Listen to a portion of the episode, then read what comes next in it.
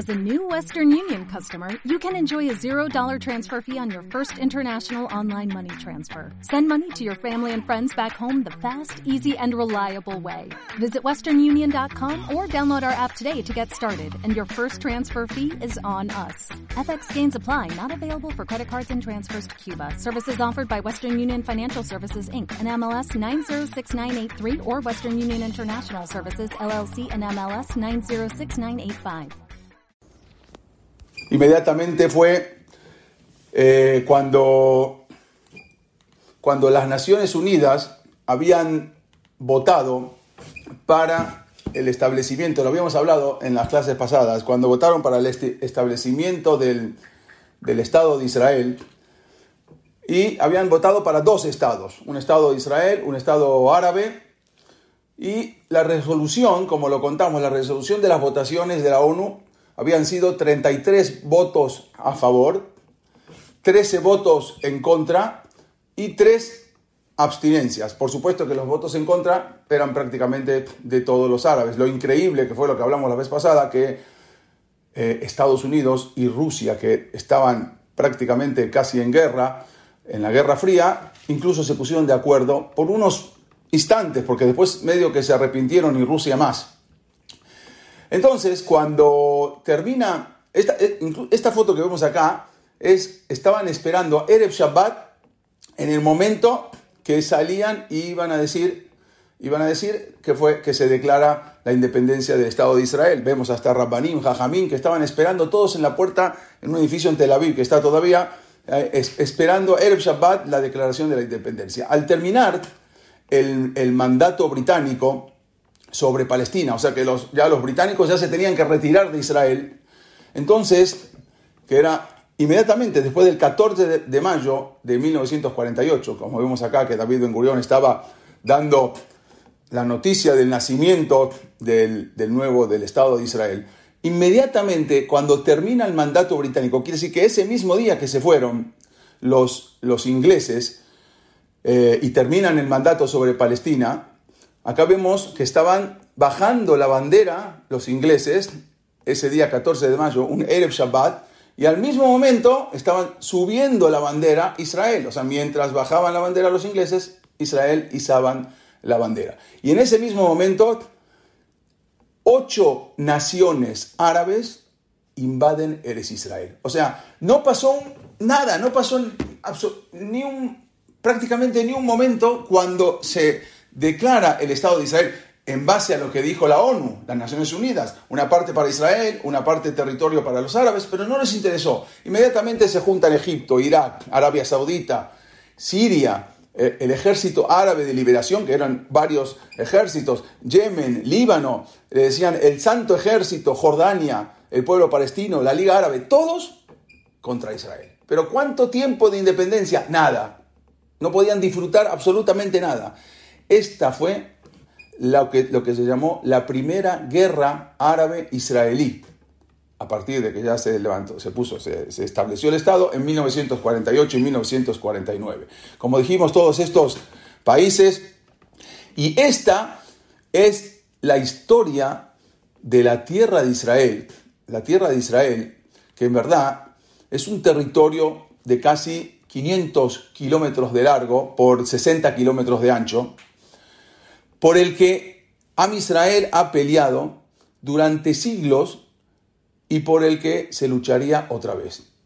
esto es, vemos como ya estaba, desde que entraron a Israel, cómo estaba dividido en los, en los 12 Shevatim, acá vemos cada Shevet, cada tribu, donde tenían, en qué lugar le tocaba, de Eres Israel, y esta es la tierra de Israel. Inmediatamente lo atacan en 1948 por todos lados, como vemos acá el mapa del sur, del oeste, del norte. Faltaba que vengan del mar también, pero no, estaban, la idea era echarlos a los judíos al mar, ahogarlos. Y así era justamente el pequeño estado que acaba de nacer, eh, se juntan todos estos países para tirarlos al mar.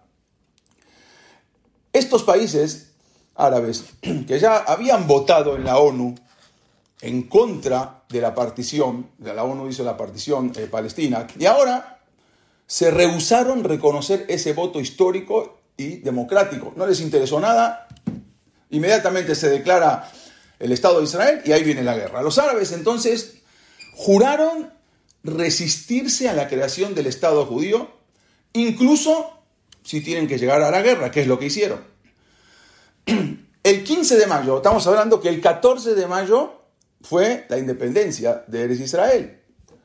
El 15 de mayo, inmediatamente al otro día, aviones egipcios entonces bombardearon la ciudad de Tel Aviv. O sea, no lo dejaron respirar. Incluso el primer discurso de, de Ben Gurión, como ministro de Israel, lo tuvo que hacer en un refugio antiaéreo. Ahí fue el primer discurso de Ben Gurión. Imagínense un país que se declara en independencia y al otro día lo atacan ocho países. Bueno, los daños que ocasionaron el primer día de la guerra fueron, muy, fueron considerables. O sea, apenas Israel todavía recién estaba saliendo de la Shoah. Tenía tres años que acababa de salir del holocausto. Todavía ni siquiera era un país. Recién estaban empezando que los kibbutzim en Israel. No había nada. Los árabes entonces habían demostrado que sus aviones podían llegar al centro de población judía. Le demostraron que los aviones ahora pueden llegar hacia Tel Aviv. Incluso eh, este que vemos se llama Assam Pasha, era el secretario general de la Liga Árabe. Él dijo lo siguiente, esta será una guerra de exterminio y una masacre memorable. Así él declaró, y este era el, líder, el secretario de la Liga Árabe. Una masacre memorable del cual se hablará como se habla de las masacres de los mongoles y de las cruzadas. Así como se habla de las cruzadas, en la historia se va a hablar de la masacre que vamos a hacer contra los judíos. Bueno, esto apenas se declaró el Estado de Israel. Los judíos de Israel eh, estaban divididos en una serie de agrupaciones, no tenían un ejército como hoy en día, era una serie de agrupaciones militares, en el cual todos ellos eh, eran clandestinos, habían sido clandestinos durante el mandato británico y de repente ahora se tienen que formar un ejército en un día, porque un país que se crea en ese día, el 14 de mayo, tiene que formar su ejército, pero al, al 15 de mayo lo están atacando, no tiene ni siquiera ejército. ¿Cómo hace para formar un país un día? En un día todo un ejército para defenderse de ocho países árabes. Algo que no tiene lógica. Israel no tenía ni artillería pesada, es decir, prácticamente no tenía ni tanques, no tenía aviones, y tenía que defenderse ahora de todos esos países. ¿Cómo se va a defender? Con cuchillos, con espada, ¿con qué se va a defender? Apenas em, empezaron a llegar algunos tanques usados, algunas, pero nada. La Ganá, la Ganá que era el ejército de Israel el más fuerte, dependía de David Ben Gurión, esos son los, los, soldados de la Gana, que se iban juntando de los que venían de, la Shoah. Y que cuando comenzó la guerra contaba con 32.000 soldados. Ese era el ejército de Israel, 32.000 soldados, nada. Y tenía municiones, o sea, armamento para tres días, balas para tres días. Después de tres días de lucha ya no había más. Por otro lado, el Palmaj, era un comando de élite que reclutaba a los miembros de los kibbutzim. Iba a los kibbutzim y traía a la gente para que empiecen a pelear. Y eran, eran parte, el Palmaj era parte de la Ganá, con un, en un mando como un mando independiente, contaba con 3.000 combatientes. O sea, el Palmaj solamente tenía 3.000 combatientes. Por otro lado, estaba el, este es el Palmaj, estaba el, lo que se conoce como el Irgun o el Etzel, era una fuerza de extrema derecha que estaba eh, implicada en acciones terroristas contra los británicos y contra los árabes, y tenía un ejército de combatientes de 2.000 hombres. O sea, prácticamente cada uno tenía 2.000, otro tenía 3.000, y él, la ganá 32.000. Este lo manejaba eh, Menachem. Prácticamente era todo el ejército que Israel tenía. Prácticamente era casi nada. Esto quiere decir que en todo Eres Israel había 600.000 Yehudim. Es fácil acordarse. Que Yotzem Israel. Igualito como cuando estábamos en Arsinai, 600.000 Yehudim, de, 18 a 60 hombres. Bueno, acá también todo Israel contaba con 600.000 Yehudim, no 600.000 soldados. 600.000 Yehudim. De esos 600.000 Yehudim hay que quitar a las mujeres, hay que quitar a los niños, hay que quitar a los ancianos, a ver cuántos quedan. Todo prácticamente contaba con menos de 40.000 soldados para pelear. Pero todo Israel había 600.000 Yehudim que iban a enfrentarse ahora a 45 millones de árabes. O sea, una guerra nada igual. 600.000 con 45 millones de árabes. Algo inaudito. Pero a pesar de todo, como siempre decimos, hubo esa Ashgaha Pratit. Akadosh Barujú, providencia divina, estuvo presente y vamos a ver de qué manera. Y con todo eso, 600.000 contra 45 millones de árabes ganaron los 600.000. ¿Cómo puede ser? Hasta ahora nadie lo entiende. Esto es para empezar y entender un poquito cómo, cómo vamos, cómo, cómo está toda la historia. Los árabes entonces atacaron Tel Aviv y lo primero que hicieron, asaltaron un centro comercial en Tel Aviv que estaba lleno de, de, de, también en Jerusalén, un centro comercial en, Tel Aviv y en Jerusalén también. Justo en Jerusalén está justo afuera de lo que es Sha'ar Yafo, acá lo vemos en, la imagen, provocó, provocando una destrucción y lo convirtió en cenizas. Prácticamente todo un centro comercial lo destruyen, así empezaron los árabes. Iratica, lo que es la ciudad vieja, incluyendo el Roba Yehudi, que es ahí el barrio judío, y el Koter, entonces quedaron en poder de los jordanos. A partir de ahora, el, Koter era algo internacional. Eh, eh, la ciudad vieja, eso, eso no estaba, Jerusalén quedó en una parte internacional, así había dictaminado la ONU, pero ahora los jordanos se aseguraron y se quedaron con eso. Consecuentemente, los Yehudim fueron expulsados de Iratica. Sus casas, los Batekenesiot, los Knises, fueron saqueados, destruidos, todo, todo la ciudad vieja, fue totalmente destruida. La acabaron con todo, destruyeron todo, bombardearon todo, dejaron ya y echaron a todos los Yehudim. Aunque, aunque los jordanos habían firmado un acuerdo de un cese al fuego, teóricamente, supuestamente le permitía a los Yudim entrar al Kotel y al Arazetim para enterrar al cementerio, al Monte de los Olivos, pero de hecho se le prohibió el acceso. Los judíos no podían tener acceso a Jerusalén, al Kotel, y encima se profanaron miles de tumbas en Arazetim. Pero como de costumbre, una vez más, el mundo no levantó un dedo. Nadie dijo absolutamente nada. Nadie protestó porque se murió un negro porque se murió. Nadie salió a protestar nada. Destruyeron, no cumplieron. Nadie protestó por la violación de los derechos religiosos de un pueblo. El peligro más grande que tenía ahora Israel fue al principio.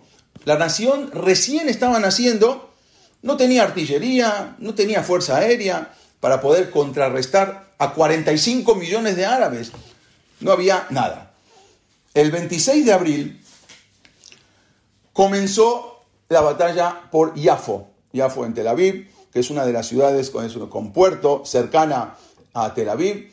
Las fuerzas del Irgum, en un ataque coordinado con la Ganá, abrieron las puertas del camino. Hubo un bombardeo británico en Tel Aviv. O sea, no era suficiente para que los árabes se pongan contra Israel, sino que también se sumó los ingleses y bombardearon Tel Aviv. Además, eh, como ese ataque inglés sobre, también hubo un, hubo un ataque inglés sobre Batián también, y fue obvio para ayudar a los árabes. También los soldados británicos abrieron fuego contra los Yudim, amenazando provocar la caída de esa ciudad. Aparte de los ocho países árabes, también estaba Inglaterra. Sin embargo, como siempre, contra toda lógica, el 11 de mayo los Yudim ganaron. Nadie se entiende cómo. Y derriban los aviones que vemos acá, el avión británico, los aviones británicos, los mismos Yudim, sin armas prácticamente, nada más tenían armas para tres días. Entonces, nadie entiende qué pasó. Pero los árabes empezaron a huir en manada, empezaron a escaparse de Yafo. De 70.000 árabes que vivían, que residían en Yafo, nada más quedaron 3.000 en la ciudad. 67 mil se escaparon como si fuera que vieron algo raro. No, no, se entendía qué pasó. 70 mil árabes en Yafo salieron disparados y nada más quedaron 3 mil. Simultáneamente en el Galil, porque también la lucha era por todos lados, también estaba en su punto alto. Sin embargo, los árabes en Sfat, era una ciudad que, de mayoría árabe, incluso esos árabes en Sfat tenían famas de ser duros combatientes, o sea, eran árabes duros. Cuando los ingleses evacuaron la ciudad, se fueron porque ya tenían que irse, entonces fue más o menos a, mediados de abril del 48, eh, una unidad del, 49, una, no, del 48, perdón, incluso antes todavía, una unidad del Palmaj que se había infiltrado, esto es cuando ya se estaban eh, retirando, esto fue la última saludo del ejército británico cuando abandonó Eres Israel, una unidad del Palmaj que se habían infiltrado en el, baño, en el barrio judío, un pequeño barrio yudí en, en, Sefat, el comandante del Palmaj se llamaba Igal Alon, que lo vemos acá, atravesó lo que es las líneas árabes y organizó un ataque. Estos eran los árabes más duros, los de Sefat. Este ataque comenzó la noche del 10 de mayo, acá lo vemos al comandante Igal Alon, pero ya en la mañana Empezó en la noche el ataque. En la mañana Sfat se quedó vacío de árabes. 15.000 árabes se escaparon de la ciudad en una sola noche y Sfat había quedado en manos de los Yudim. ¿Qué pasó? Nadie entiende. Con un batallón atacaron y se, escapa, y se escapan todos los árabes, salen corriendo. Sale, y Sfat quedó, quedó prácticamente para los Yudim. Pero existía, existía una posibilidad de detener eh, la masacre, porque los árabes ahora estaban atacando por todos lados. La dijimos por el sur, por el norte, vamos Irak que también venía, de todos lados venían. Esa era, había una posibilidad. ¿Cuál era la posibilidad? Era convencer al rey. este es Igalalón, que fue el que atacó Sfat y se quedó prácticamente, ya es, este ya ex comandante Igalalón, cuando ya se quedó Sfat para ellos. Pero había una posibilidad de detener esa masacre. Estos fueron los soldados del Palmaj que atacaron. Cuando, después que se fueron los árabes a Sfat, esto también vemos cuando se van yendo de Sfat, huyendo, pero nadie entendía por qué. El rey Abdullah de Transjordania, que es el abuelo del rey actual de Jordania, había, eh, había que convencer, había que mandar a alguien a convencer a este rey para que se retirara de la coalición, o sea, que no participara él en los ejércitos, ejércitos árabes. Era la única posibilidad de decir que Israel se podía llegar a salvar. Entonces, ¿qué hizo Ben Gurión? Ben Gurión manda, esta es Golda Meir cuando era pequeña, de, chiquita, ¿no? Pero bueno, manda, acá ya cuando fue creciendo, manda a Golda Meir, eh, designa a Golda Meir como emisaria secreta para que se infiltre con un pequeño grupo a través de, de las montañas, a través de un territorio controlado por árabes, y que llegue con el rey. O sea, la idea era llegar con el rey Abdullah de Transjordania. Bueno, el 10 de mayo, Golda Meir llegó al río Jordán, al que conocido como el Yardén, disfrazada de árabe, cruzó el río para reunirse con este rey, con el rey Abdullah. En la reunión, ya en la reunión esa, la reunión secreta, entre Golda Meir y el rey Abdullah, el rey le dijo a Golda Meir que porque era evitar la guerra. Todavía no se había designado, o sea, eh, estamos un poquito más atrás ahora, todavía no habían, eh, no había, el Estado de Israel todavía no se había declarado, estábamos empezando la guerra un poquito más atrás. Entonces, el rey Abdullah le dijo a Golda Meir que, ok, no hay guerra, no va a haber guerra si los judíos deciden no declarar el Estado de Israel. Entonces, si ustedes deciden no declarar el Estado de Israel, entonces vamos a detener y, detener toda inmigración judía. Ningún judío más puede llegar de Europa, de América, los que venían del holocausto. Eso era inaceptable. No declarar el Estado y, que, y prohibir la entrada a los judíos, como lo mismo que habían hecho los, británicos. Decenas de miles de supervivientes de la Shoah estaban esperando desesperadamente entrar a Eres Israel y ahora les van a prohibir. Esto es uno, de los dichos que dijo Golda Meir. Habrá paz en Medio Oriente cuando los árabes amen a sus hijos tanto como odian a los judíos. Este es un, refrán, un dicho de Golda Meir, y eso es imposible. Por eso nunca hay paz, porque los árabes no aman a sus hijos como, eh, tanto como odian a los judíos. Entonces, le dijo Golda Meir al rey, eso es imposible. Decenas de miles de Yudim están esperando entrar a Eres Israel. Entonces Golda Meir le dijo al rey, si su majestad quiere la guerra, entonces habrá guerra. Y añadió, quizás volvamos a encontrarnos pronto después del establecimiento del Estado de Israel. Y se fue. Así le dijo Golda Meir. Una, mujer de, de agallas, una mujer que no era fácil. Y para enfrentarse de esa manera contra el rey. La opinión militar del mundo era unánime. El Estado de Israel no sobrevivirá. O sea, apenas se levantó el Estado de Israel, a los pocos días el mundo entero decía el Estado de Israel no va a sobrevivir. El mariscal Bernard Montgomery, que era una persona, eh, había mandado a los victoriosos ejércitos aliados, incluso venía con todos los ejércitos aliados después de la Shoah, eh, eh, con, ingleses, con americanos, con, con, los franceses. Él era el que manejaba todo, todo el ejército aliado y él dijo que el Estado de Israel será derrotado en solamente dos semanas. Y este no era cualquiera, si lo decía el que manejó a todos los aliados, o sea, toda la guerra contra los nazis, o sea, él era el que manejaba a toda la guerra contra Alemania. era el mariscal prácticamente de, todos los ejércitos aliados. Y él dijo que el Estado de Israel va a ser derrotado en dos semanas. Los árabes amenazaron a Israel por todos los frentes. Egipto estaba preparando un ataque de gran escala sobre Jerusalén y Tel Aviv. Vean acá, Jerusalén, la línea de abajo, y la que pasa por Gaza es para Tel Aviv. O sea, iban dos ejércitos, uno para Jerusalén y otro para Tel Aviv.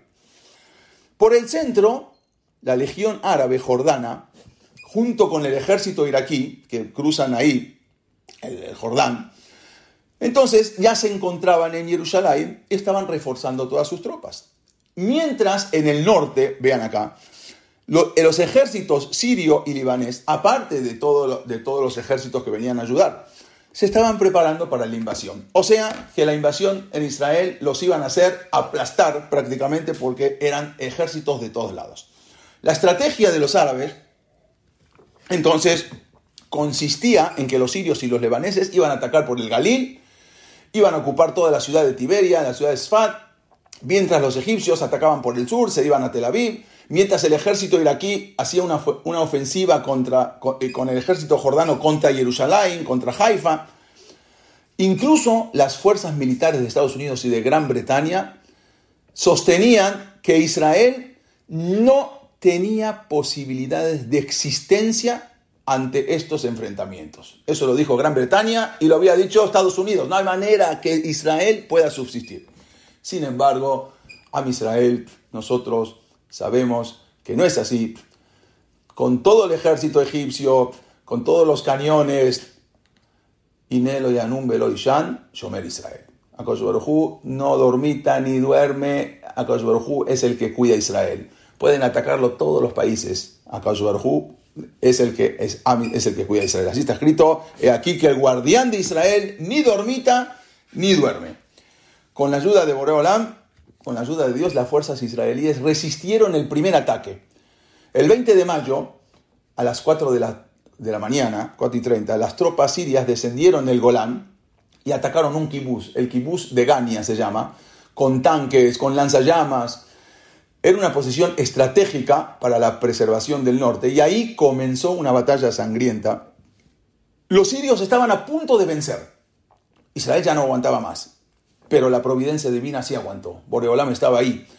Justo cuando los árabes estaban a punto de arrasar con el kibutz y ya tenían una, posición privilegiada para poder seguir atacando, dos cañones, dos, dos cañones solamente que habían sido utilizados en el año 1870, llegaron a Israel.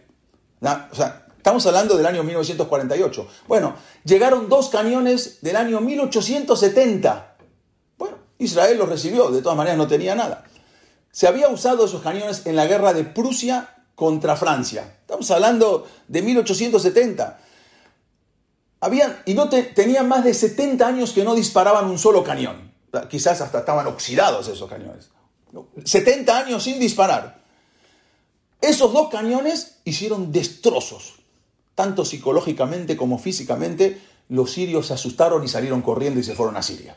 Pero ¿cómo se puede entender? Dos cañones del año 1870 y los sirios que tenían 70 años que no disparaban, los sirios vieron eso y salieron escapando. Si los sirios hubiesen sabido que esas dos armas prácticamente obsoletas eran la mitad de todo el arsenal de artillería de Israel. esas dos cañones de 1870 eran la mitad de, todo, de toda la artillería de Israel. Si los sirios hubiesen sabido eso, que los Yudim, que era la mitad de toda su artillería, no se hubiesen retirado, en cambio hubiesen insistido y destrozado prácticamente a Israel. Pero increíblemente los acorazados sirios, los cañones, los tanques, dieron un giro de 180 grados y se fueron por el camino montañoso para no volver más. Algo inconcebible. Dos cañones de 1870. Pero estos dos cañones no fueron las, únicas armas israelíes. Tenían otras armas. Vamos a ver qué tipo de armas. En varias batallas, y no se rían de lo que voy a decir, los judíos habían empleado un mortero de fabricación casera. Se llamaba Davidka. ¿Por qué Davidka? Porque el inventor de estos morteros se llamaba David Leibovich. Entonces, ¿cómo lo llamaron a los morteros? Davidka. Este mortero no era muy eficaz, pero tenía un defecto, hacía un tremendo ruido. O sea, no era eficaz, pero hacía un ruido impresionante y daba la impresión de ser un arma nuclear. O sea, cuando explotaba parecía un arma poderosísima y estos dos morteros engañaron a los árabes y se escapaban. Cuando escuchaban el ruido de estos dos morteros salían corriendo. No podían, decían, bueno, acaba, acaba de venir una explosión, acaba de venir una guerra mundial. Y salían corriendo, pero eran dos morteros que no, ni siquiera disparaban, nada más hacían mucho ruido. En todo Israel, hoy en día hay una cantidad de monumentos dedicados a esta arma. Davidka es un reconocimiento a esa noble arma que espantó a todo el mundo. Eran dos morteros que nada más lo único que hacían era espantar y así se fueron escapando todos. Pero de repente el ejército iraquí apareció en las orillas del río Jordán. De repente, de la nada, aparece el ejército iraquí y rodean un fuerte, el fuerte que se llamó Gesher, durante siete días, junto con el ejército de, eh, Jordano, algo impresionante. Pero los judíos resistieron por otro lado, los iraquíes, también demostraron incluso ser menos eficaces que los sirios. Acá vemos cómo atacaban también los egipcios por todos lados. Bueno, Israel se trató de defender y tuvieron un fracaso. En Jenin, los iraquíes, eh, Israel fracasaron. Pero ese fracaso también fue un éxito. ¿Por qué? Porque los iraquíes, los soldados iraquíes, increíblemente no contraatacaron, sino que se limitaron a mantener sus posiciones. ¿Por qué? Porque no podían creer que los judíos hayan fallado. Si los judíos fallaron, por lo tanto, ellos pensaron que era una estrategia de guerra del ejército israelí. Si fallaron es porque nos están haciendo una, emboscada. Mejor nos retiramos. Y se fueron. ¿Por qué? Porque Israel falló. Y ellos decían, no, Israel no puede fallar. Si falló es porque está haciendo una emboscada para que nosotros caigamos en la emboscada pero Israel verdaderamente, verdaderamente fue un fracaso.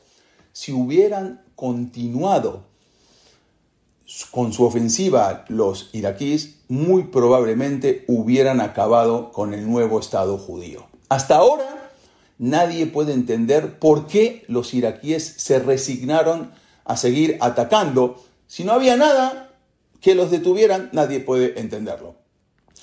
Mientras, en el sur, el ejército egipcio iba marchando por la ruta, por la carretera de Gaza a Tel Aviv. O sea, tenía dos. Una que iba a Jerusalén, como lo ven acá la flecha, y otra que iba directo hacia Tel Aviv.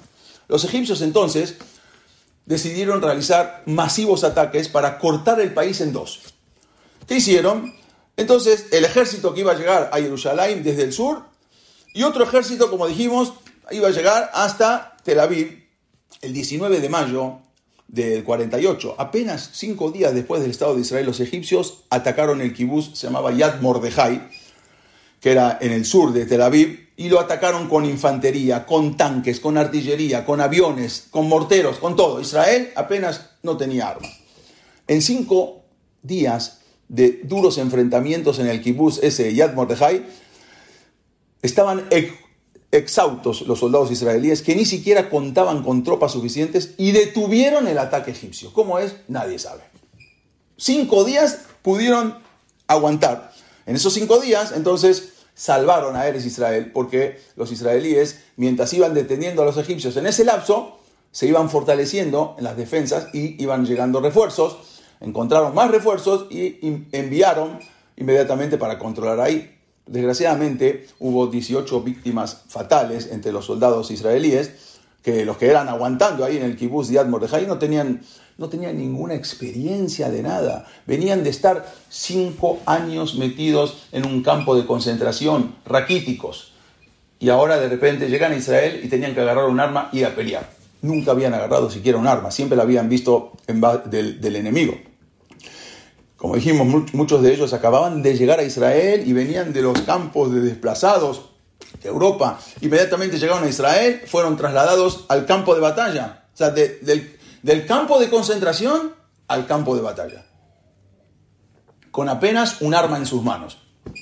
Por otro lado, el ejército jordano había sido entrenado por las fuerzas británicas, o sea, estaban entrenados por los, por los ingleses. Entonces, sitió y atacó con artillería el barrio judío de Jerusalén, eh, como dijimos, Iratica, y después de una prolongada lucha obligó a los residentes ortodoxos a que se rindieran en Jerusalén el 27 de mayo. Jerusalén cae bajo control de las fuerzas jordanas. Pero finalmente, los soldados judíos lograron detener ese avance jordano y mantuvieron el control de la ciudad. Pero pasó un caso con eh, una mujer, una soldado, se llamaba Esther Kailingol. Era, ella era una combatiente yudí, una mujer ortodoxa, inglesa, pero había venido para pelear en Israel. Acá la vemos incluso rezando, haciendo tefilá. El último día de la guerra, esa mujer fue alcanzada por un proyectil, un proyectil jordano. En el barrio judío de Jerusalén, el barrio judío de Iraticá, se rindió. Entonces, los soldados jordanos se la llevaron herida a esta mujer, pero aún, aún con vida, se la llevaron a un monasterio armenio cercano. Ella ella estaba en su lecho de muerte y los soldados jordanos le ofrecieron incluso un cigarro. Ella les dijo que ese día, ese día era Shabbat. Por lo tanto, por lo tanto estaba prohibido fumar. Pero unos días antes, en su agonía, Esther había escrito una carta a sus padres en la que le decía lo siguiente. Papás queridos, les escribo para pedirles que pase lo que pase, lo tomen con el mismo espíritu que me lo tomo yo. Quiero que sepan que no me arrepiento de nada. Hemos librado una gran batalla. He probado lo que es el infierno, pero ha merecido la pena, porque estoy convencida que al final al final disfrutaremos de Eres Israel y veremos colmados todos nuestros deseos. Me alegro de solo pensar que ustedes podrán disfrutar y saborear los frutos de nuestra lucha. Papás, quiero que sean quiero que sean muy felices y que me recuerden con dicha. Shalom y adiós, los quiero mucho, Esther. Esta es la carta que le escribe Esther a sus papás. Gente que se, se, presionó, gente que vinieron de otros países para poder defender lo que es Am Israel. Esto es lo que es la Neyamá de un yudí, cómo siente, cómo siente lo que es Am Israel, y con todo eso vino a defender pero desgraciadamente murió. Bueno, sin embargo, sin embargo, a pesar, a pesar de que la mitad de Jerusalén se salvó, la pérdida del barrio judío, o sea, se perdió, como dijimos, junto con el Kotel Amaraví, varios, varios también, que era el centro espiritual, todo eso estaba ya en manos de los árabes. Durante 19 años, quiere decir desde 1948, desde que se levantó el Estado de Israel hasta 1967, no se les permitía a los Yudim visitar los lugares sagrados. A veces, de repente, alguien podía infiltrarse, pero los jordanos, incluso, como dijimos, iban profanando las sinagogas, las tumbas judías, Arasetín.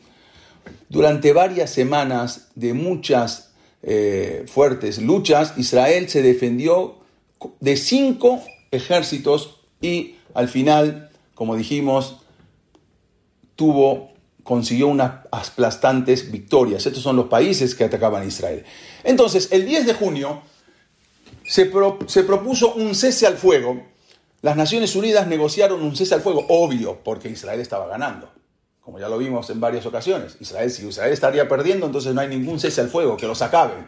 Pero como Israel estaba derrotando a los ocho países árabes, entonces las Naciones Unidas propusieron un cese al fuego el 10 de junio, temporario entre Israel y los árabes. Este, este cese al fuego en verdad fue una verajá, una bendición enorme para Israel, porque los soldados que estaban exhaustos por la guerra pudieron descansar antes de los nuevos combates que les esperaba. Además, a diferencia de los, árabes, eh, que no se habían unido en fortalecer posiciones, cada uno estaba por su lado, o para rearmarse, los israelíes, Am Israel logró importar en ese momento ilegalmente cantidades de armas del extranjero que venían de Checoslovaquia. Eh, ningún país le, daban, le, daban armas a Eres Israel. El único país que aceptó darle armas a fabricar, que tenía una fábrica muy grande, era Checoslovaquia, fueron los únicos que le otorgaron armas. Entonces, en este cese al fuego, Eres Israel se pudo, el ejército se pudo rearmar. También habían llegado más inmigrantes a, a Eres Israel que venían de los campos de, detención de británicos en Chipre, que los habían tenido ahí. Eh, entonces se iban aumentando de a poco las fuerzas eh, israelíes.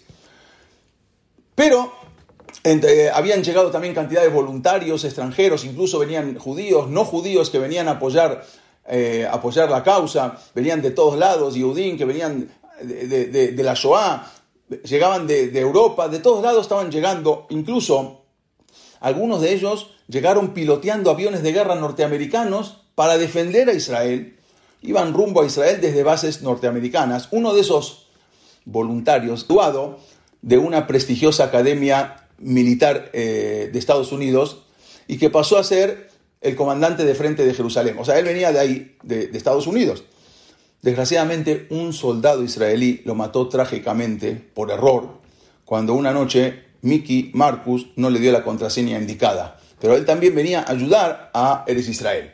Pero el mayor obstáculo eh, para poder llegar al, al sector occidental de Jerusalén era un fuerte. Había un fuerte que es conocido como el fuerte Latrun. Hoy en día se puede visitar. Latrun era el mayor obstáculo para llegar a Jerusalén porque les habían eh, cortado todo el acceso y la gente, Yehudim, en Jerusalén, en Iraticá, se estaban muriendo porque no tenían ni lo que comer y los árabes no dejaban entrar ahí.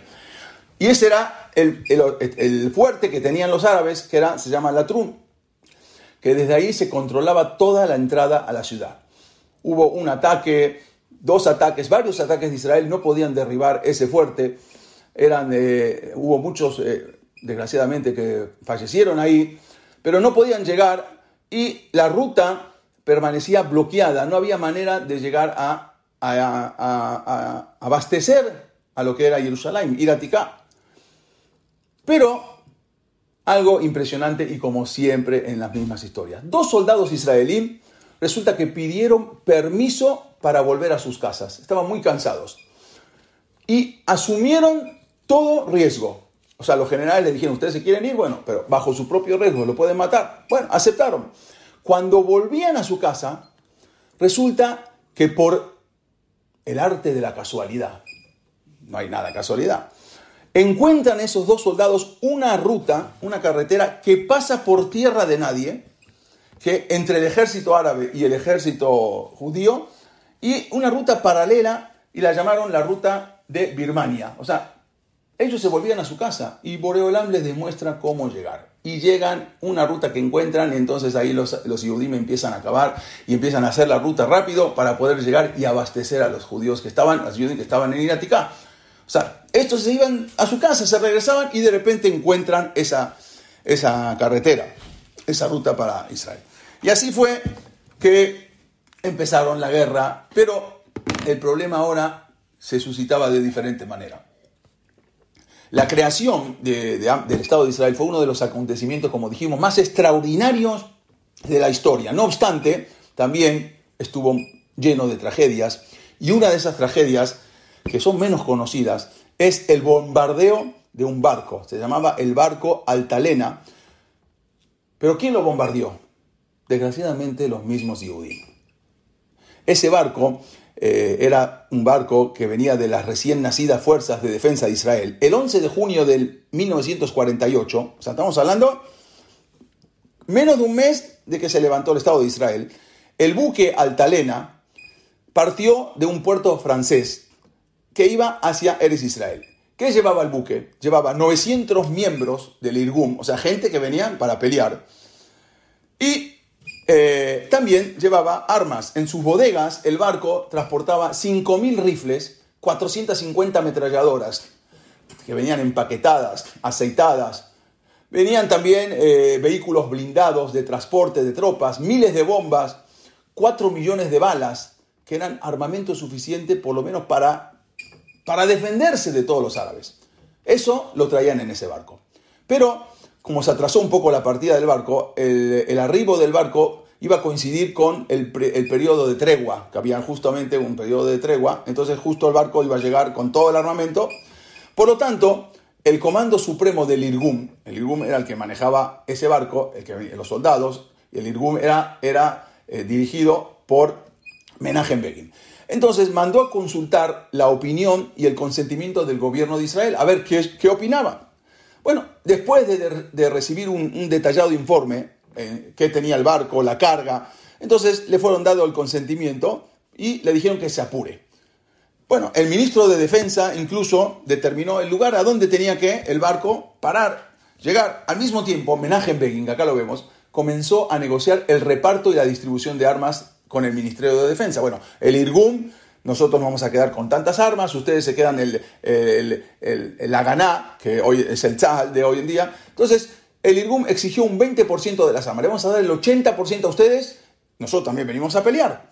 Y a nosotros nos queda solamente el 20% de las, armas, de las armas. Pero, desgraciadamente, en, en, entre el comando del IRGUM y el Ministerio de Defensa de Israel no llegaron a un acuerdo. Ben Gurión no quería que hubiera dos ejércitos independientes en el nuevo Estado de Israel, entonces insistía que el Irgun se rindiera y entregara el barco con las armas. Pero entonces el gobierno de, de Ben Gurión emitió un ultimátum de 10 minutos a Menachem Begin. Le dijo, o entrega las armas o vamos a bombardear el buque. Estamos hablando Ben Gurión contra Menachem Begin.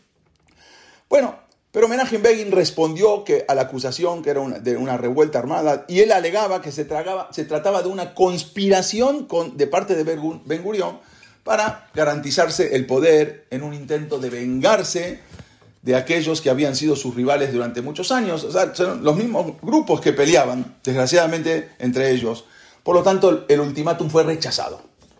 Ben Gurión, quien era entonces el primer ministro de Israel y el ministro de Defensa, entonces definió la posición del Irgun, que era un intento de revelación, se estaban revelando.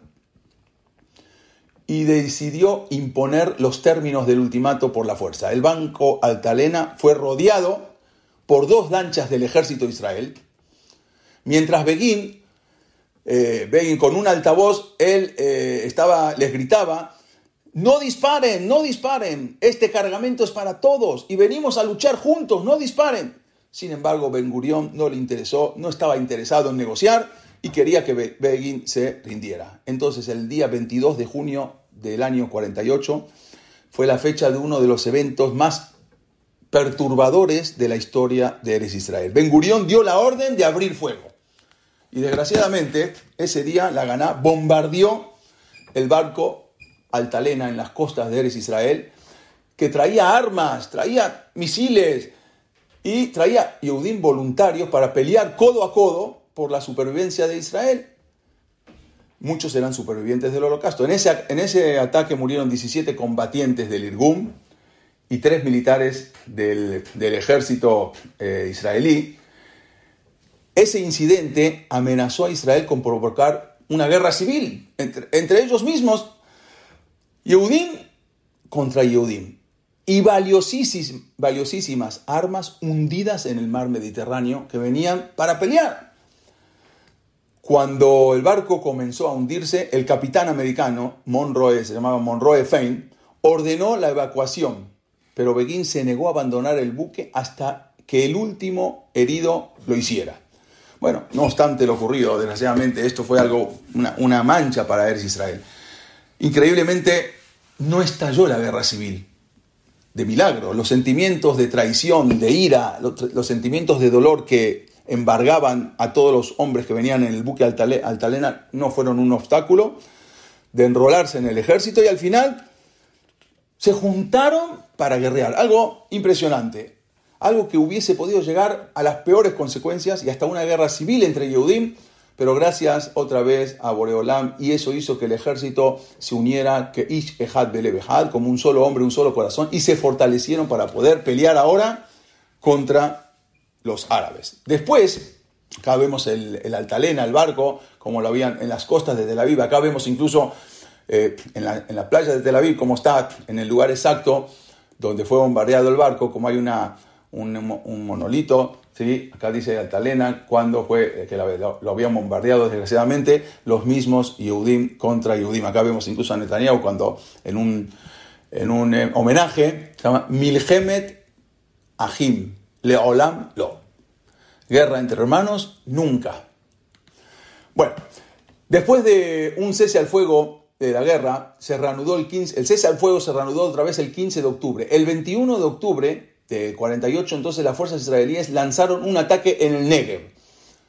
En la ciudad conocida, la ciudad bíblica, histórica, Beersheba, hasta ahora no se puede entender cómo una manera tan fácil Israel de dominar Beersheba. Nada más llegaron y los egipcios escaparon.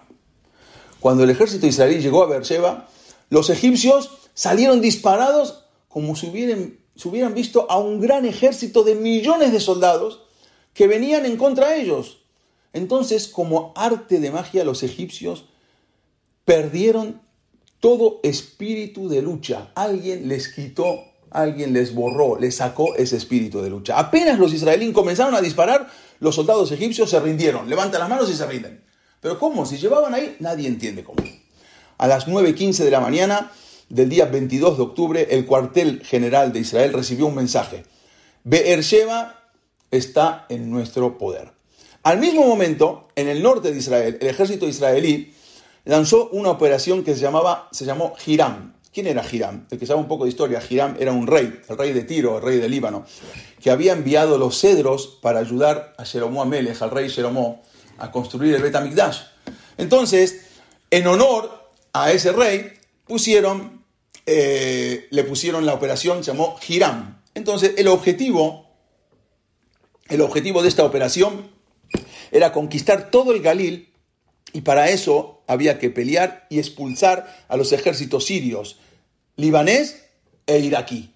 Había que pelear contra esos tres ejércitos. Bueno, la operación fue totalmente un éxito, algo totalmente inesperado, como toda la guerra esta.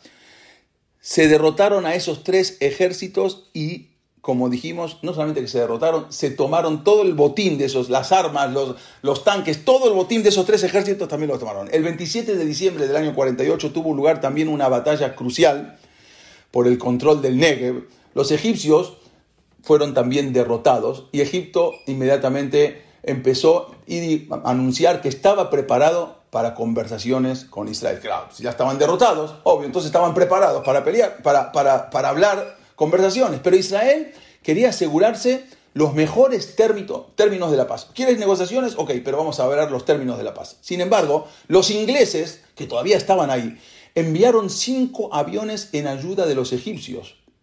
Pero Israel Israel derribó a los cinco aviones ingleses, algo insólito que un país recién nacido pueda derribar cinco aviones de un ejército inglés que había peleado contra los nazis en la Segunda Guerra Mundial.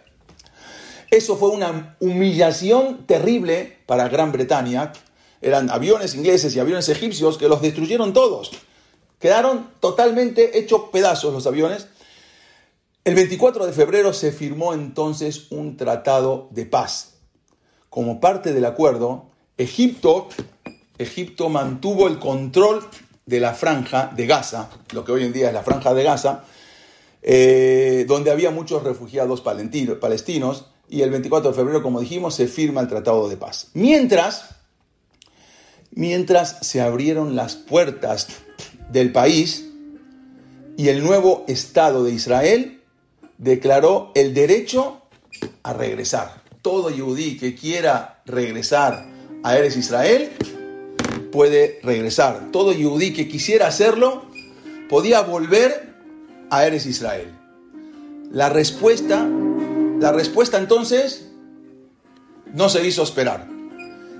Cientos de miles de inmigrantes llegaron a Haifa desde Europa junto a los supervivientes de la Shoah, desde el norte de África, llegaban desde el norte de África, llegaban desde el Yemen, de Marruecos, de Libia, de Siria, de América, de Irán, de Irak e incluso incluso también llegaban desde la India.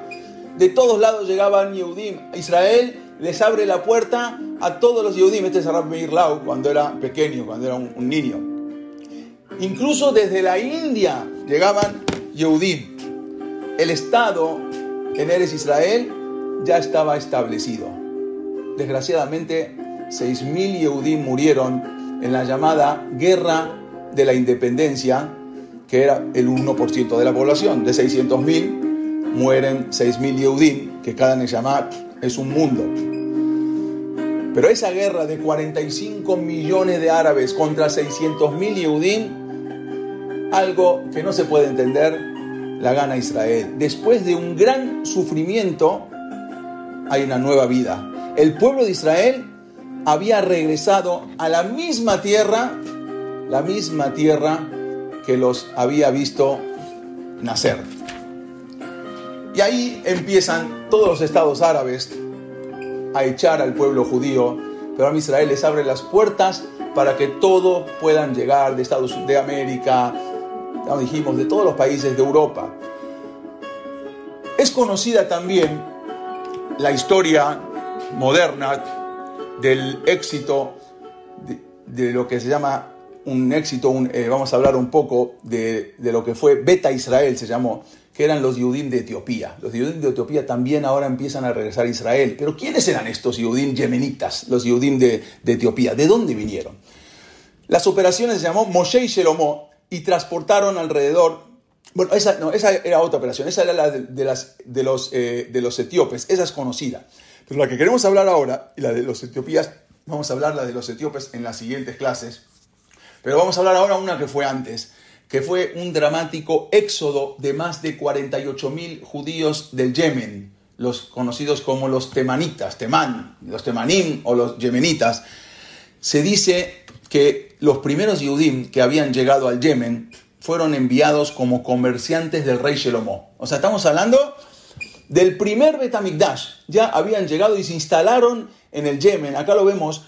Estos, miren esta foto, cómo estudiaban Torah dos personas de un lado y el otro del otro lado. O sea, ellos estaban acostumbrados a leer un, libro, una Gemara, pero la podían leer de todos los costados. ¿no? Como eran pocos los libros que tenían, entonces se reunían alrededor de la mesa y unos leían de un lado, otros de un costado y otros al revés, igual así podían estudiar.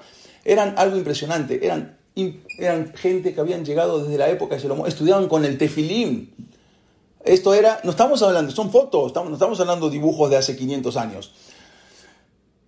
Ellos llegaron con, habían llegado como comerciantes, como dijimos, del rey Jeromó, eh, y ahí vivieron durante miles de años, durante mil años, más de dos mil, casi dos, más de dos mil años. Era un país que estaba atacado por la pobreza. Los Yudim eran los ciudadanos más pobres de todo el Yemen y desamparados. Vivían con desprecio y lo llamaban el sufrimiento de los eh, dimis. Dimis, que eran los no musulmanes, eran, eran eh, los, los recibían, eran como admitidos, pero con un montón de, de, de, restricciones. Sin embargo, en sus betacnesiot, en sus sinagogas, en sus escuelas, les enseñaron a sus hijos a estudiar y a escribir en hebreo, todos estudiaban, eran impresionantes, estos, estos eran, así eran toda la población.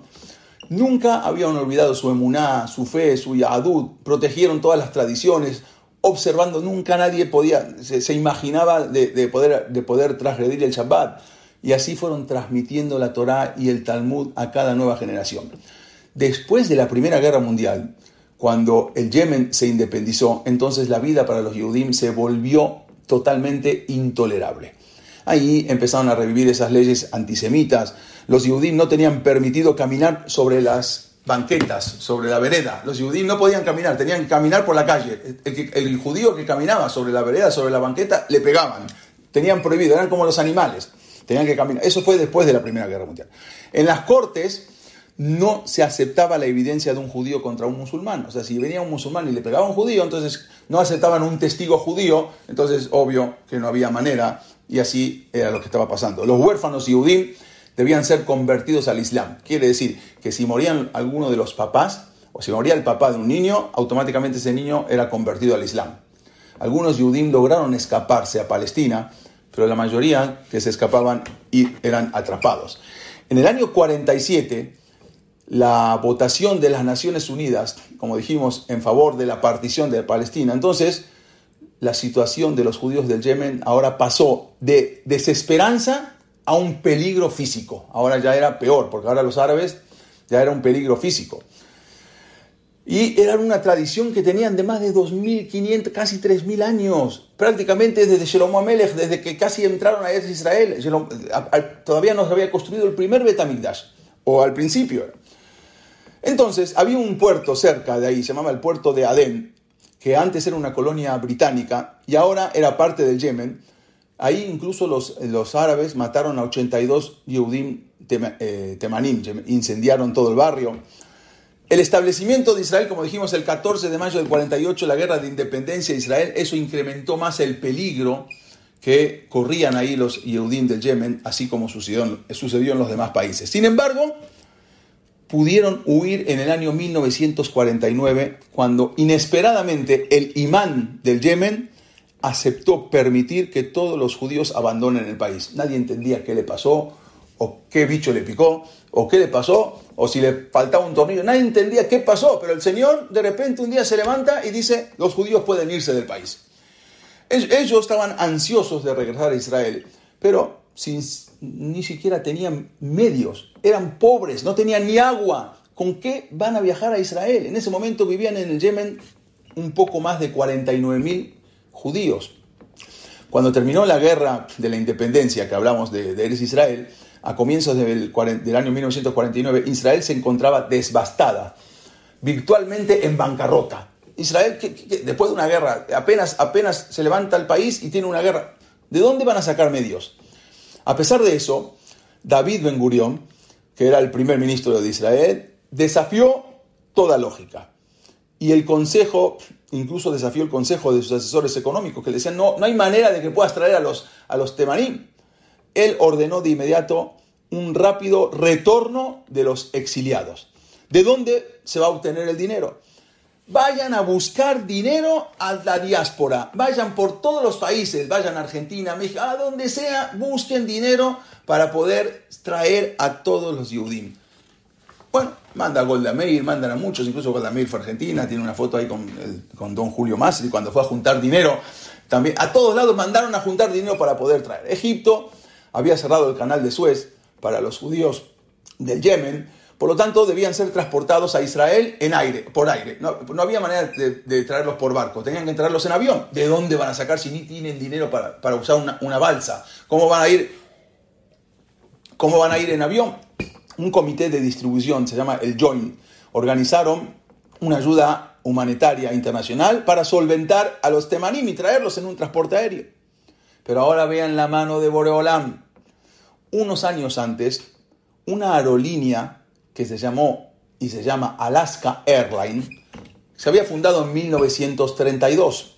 Vean esto, cómo eran los temarín, cómo vivían. Vivían como en la época de la Gemara, como en la época del Talmud. Prácticamente, cómo comían. Esto es un ceder de Pesaj. Vean cómo hacían un ceder de Pesaj. Algo impresionante. Talmideja Jamín, gente que nunca vieron otra cosa. Acá creo que están haciendo eh, Kiddush en la noche de Pesaj. Algo impresionante. Bueno, entonces, eh, como decía, eh, eh, yo no soy un, una, un adepto de Ben Gurión, pero en, ciertas cosas tenía un poco de razón. En Israel, para ser realista, hay que creer en los milagros. Si no, crees en los milagros, no puedes vivir en Israel. No hay manera que una persona pueda vivir en Israel. Entonces, unos años antes que dijimos, Aerolíneas Alaska Airlines, que vamos a ver acá, se funda en 1932 y comenzó un negocio de transporte aéreo en Alaska, en un rincón de que se lo habían comprado los americanos a los rusos, en Alaska. Bueno, llegó un presidente que se llamó James Guten como presidente de la compañía en el año 47. Entonces la aerolínea Alaska Airlines comenzó a comprar aviones, pero aviones excedentes del gobierno de Estados Unidos, o sea, usados. En un año se, se convirtió en la mayor aerolínea charter del mundo. Aerolínea charter.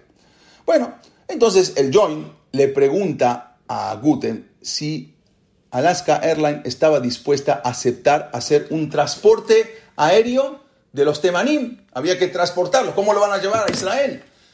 Entonces, al final firman un contrato y comenzó la operación que se llamó Alas de Águila, Alcanfe Nesharim. Popularmente conocida con el apodo de la operación eh, Alfombra Mágica.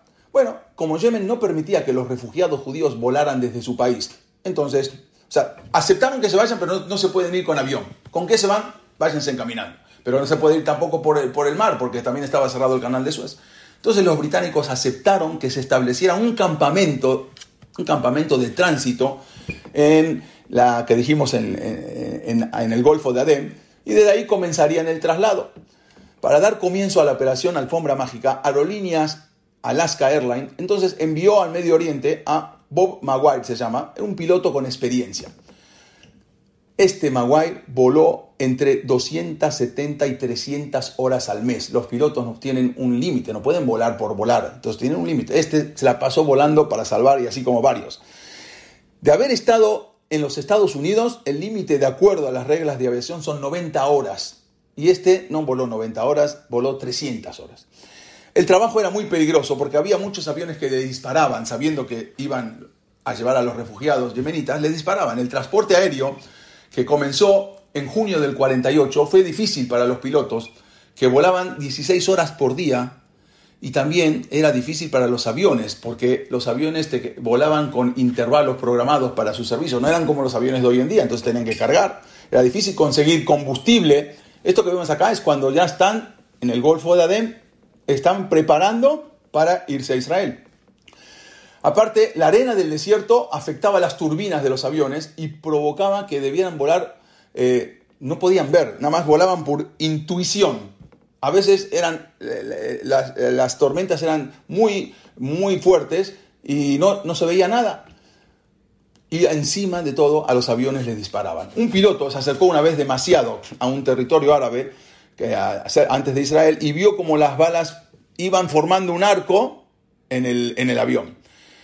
A otro avión una vez le reventaron los neumáticos en un bombardeo. Y así era un peligro, a pesar de ese terrible peligro, 28 pilotos de la aerolínea Alaska Airlines hicieron 380 vuelos y transportaron a 48.818 refugiados temanim. Se llevaron casi a 49.000 Yehudim. Alaska Airlines entonces fijó su base en eh, Asmara, es Eritea, con una tripulación en tierra, pilotos. El plan era volar cada mañana, recoger a los pasajeros y cargar combustible. De ahí volaban, cruzaban el Mar Rojo, el Golfo de Acaba, llegaban a Tel Aviv, desembarcaban a los pasajeros, volaban después a Chipre, cargaban gasolina y en la noche regresaban otra vez a cargar. Así era para llevarse. El viaje total era unas 20 horas. La configuración de un avión no permite llevar suficientes pasajeros ni suficiente combustible. El avión era chiquito, tiene un límite de pasajeros. Pero los aviones fueron modificados y reemplazaron los asientos normales de la aerolínea y pusieron filas de bancos. En el avión, todo filas de bancos y agregaron aparte tanques adicionales de combustible a lo largo del avión entre los bancos. ¿Para qué? Para que puedan caber más gente. En una ocasión, ese Bob Maguire, un piloto, se vio obligado a aterrizar en Egipto cuando el avión se quedó sin combustible. ¿A dónde, ¿A dónde paró? En Egipto, el peor lugar, ya los van a bombardear a todos. Los israelíes le habían advertido a todos los pilotos que si tenían que aterrizar en un territorio árabe, era probable que les dispararan a ellos y a todos los refugiados y a toda la tripulación y los maten. Era un riesgo. Cuando aterriza Maguire con todos los Yehudim en, Egipto, porque no tenía más gasolina, pensó con rapidez. Y cuando vinieron los egipcios al aeropuerto y al avión, él salió y dijo, gritando, que necesitaba ambulancias para llevar a sus pasajeros al hospital. Cuando le preguntan al piloto por qué, él respondió que los pasajeros tenían viruela. La viruela era muy contagioso, peor que el coronavirus. Los egipcios asustados no querían más que se que agarren el avión y que se disparen, que se vayan de, Egipto. No los querían ahí a los judíos con viruela. De inmediato les pusieron gasolina para que no se contagien, recibió combustible y se pudo salir a Tel Aviv. De esa manera se salvaron todos. Algo impresionante. Ben Gurion lo llamaba, a este Maguir lo llamaban el Moshe irlandés. Así lo llamaba porque salvó a, todo, a toda esa gente. Bueno, el avión construido, normal, era un avión construido para 50 personas. Ya vamos a terminar la clase ahora de 50 lo hicieron de 120. Todos los, eh, los eh, Yehudim, 120, y el combustible, lo, le pusieron más combustible en adentro del avión para una carga adicional. Ahora vamos a ver el avión adentro. Acá vemos cómo estaban todos eh, tratando de subir al avión los, los yemenitas. Este es el avión de Alaska. Y acá vemos cómo se iban formando para subir. Mientras tan, tanto, el campamento ese en Adén llamaba campo, llamaba campo Geula de Fue, eh, lo, prepararon con médicos, asistentes. En el campamento también había emisarios, eh, había jefes también de las tribus yemenitas eh, que tenían que pagar un impuesto para subir. Bueno, al final, como la salida de Egipto, salieron como si fuera de Misraim, de la esclavitud a la libertad. Cuando llegó la noticia de, la evacuación, entonces ellos dejaron todo, no tenían nada, los pocos bienes materiales, excepto los libros. Se llevaban la Torá, se llevaban el Sefer Torah, los libros que podían llevarse, como dijimos, de la esclavitud a la libertad. Viajaban en grupos familiares, cientos de miles de Yehudim, nada más vean cómo viajaban todos uno arriba del otro, pasando tormentas, pasando bandidos en, el, en el desierto. Bueno, al final llegaron y se pudieron subir al avión. Pero el problema era que ellos ni siquiera tuvieran electricidad. No tenían, desde, desde la época de Jeroboam Amelech no contaban con electricidad. Entonces, eh, cuando llegaban ahí, no sabían ni siquiera ir al baño, prácticamente. Ellos vivían de otra manera. Eran como nómadas. Nunca antes habían visto un avión. Nunca antes habían visto algo diferente. Entonces, estaban asustados y se negaban a subir al avión. Decían, no, ¿cómo no vamos a subir a ese pájaro? No querían subirse al avión, tenían miedo, no sabían qué era. ¿Cómo hicieron para convencerlos para que se suban al avión? Bueno, le tuvieron que pintar en el avión unas águilas. Y entonces le dijeron que, como está escrito en el Naví de Shaya, Alcanfé Nesharim, estos son los Nesharim, estas son las águilas, vengan, súbanse. Y así los convencieron y se pudieron subir al avión. Porque no querían ni subirse al avión, no sabían cómo era el avión los convencieron diciéndole que eran lo que está escrito, que cuando venga el Mashiach, alcancen el Sharim. Y así hicieron un dibujo en los aviones de las águilas, todos se suben al avión con, el dibujo con, las alas extendidas eh, sobre la puerta de los aviones y eso indujo a que los Yehudim Tebanim puedan subir al avión. Una vez adentro, muchos prefirieron sentarse en el suelo antes que en esos cómodos asientos, porque nunca, nunca en la vida habían tenido esos cómodos asientos. Entonces, a veces unos se sentaban hasta en el suelo. Y había que evitar que prendieran fuego porque estaban, querían preparar su comida. Entonces ellos juntaban las maderitas y con eso hacían fuego, pero tenían que decirles que no se puede prender fuego adentro de un avión. Pero ellos no estaban acostumbrados. Durante el vuelo la mitad se descompuso. En la vida habían volado más, nada, ni saltado.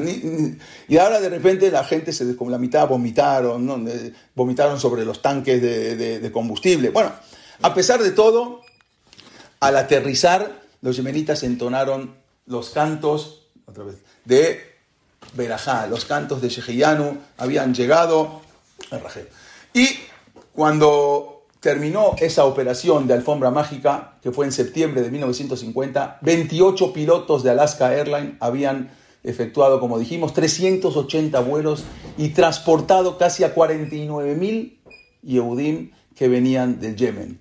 Milagrosamente, no hubo ni un muerto ni un herido. Esa operación, esa operación se llamaba alfombra mágica o, como dijimos, Alcanfene Sharim. Esa operación se mantuvo en secreto muchos años por razones de seguridad y para evitar un sabotaje. Muchos meses más tarde, el público y la prensa se enteraron de esa increíble operación.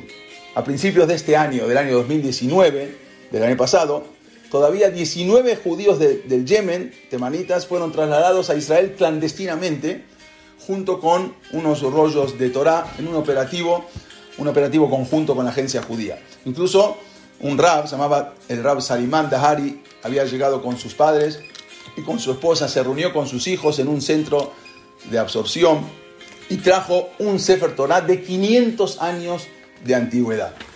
Esto solamente es para que entendamos un poco lo que dice el Pasú. Beshab Adonai Eloheja Echebuteja, te va a hacer volver Dios, Berajameja, Beshab, te va a hacer regresar, Nicola Amin, te va a reunir de todos los pueblos, Ayer Efiseja, donde te dispersó Adonai Eloheja Shama. Y Miyeni aunque estén expulsados, aunque estén en los más, lugares más recónditos, Mishami de ahí te voy a traer a Donai Eloheja. Umishami Kajeja, de ahí te voy a recolectar, te voy a traer. Bebiajá Donai Eloheja la Ares, te voy a traer a la tierra Asher Yareshua Boteja, donde heredaron tus padres, Brishta Betimja. Quiere decir, a lo preparó y ya estaba todo preparado me aboteja, y te voy a hacer heredar lo que, lo que tenían, lo que habían heredado, lo que les prometía a sus padres. Esto es para entender cómo regresó todo a Israel. Todavía estamos muchos en la diáspora, pero es para entender un poco que no fue fácil el Estado de Israel, no fue fácil levantar. ¿Qué país, qué puede subsistir apenas decreta, apenas dicta la libertad, apenas se conforma un Estado y ya de repente, después de unas horas, lo atacan todos los países árabes. ¿Cómo pueden subsistir sin armas, sin nada? Esto solamente ti. Esto es Boreolam, que cuando determina algo, no hay fuerza que pueda pelear contra Israel. Y así fue lo que llamada la guerra de la independencia, la guerra del 48, que prácticamente sin armas, 600.000 Yudim, 600.000 almas pueden ganar a 45 millones de árabes. Y esto es para entender un poco cómo llegaron a Israel, el pueblo de Israel. En las próximas clases de Hashem vamos a ver cómo los expulsan a todos los sefaradín de todos los países eh, árabes y cómo van llegando también a Eres Israel, cómo se levanta otra vez. Vamos a ver también de los etíopes, cómo van llegando y así es como se va formando a Israel. Solamente entender que es el bitajón en Borolam, la Shahá Pratit en Borolam. Eso es todo el camino. Como dice acá, la última estación, y siempre lo digo, la última parada de la Torah, la Torah tuvo muchos lugares de acá para allá, como dijo Rab Haim de Borosium, es América. Quiere decir, después de América ya no hay otro lugar más. Después de América ya no hay más. La Torah, el último lugar, llegó a América y de ahí ya, ya el Mashiach pronto, antes de Tisha B'Av, si Dios quiere, amén. Gracias por todo. nos vemos en la próxima clase. Hola, buenos días, mi pana. Buenos días, bienvenido a Sherwin Williams. ¡Ey! ¿Qué onda, compadre? ¿Qué onda? Ya tengo lista la pintura que ordenaste en el ProPlus app. Con más de 6.000 representantes en nuestras tiendas listos para atenderte en tu idioma y beneficios para contratistas que encontrarás en aliadopro.com. En Sherwin Williams somos el aliado del PRO.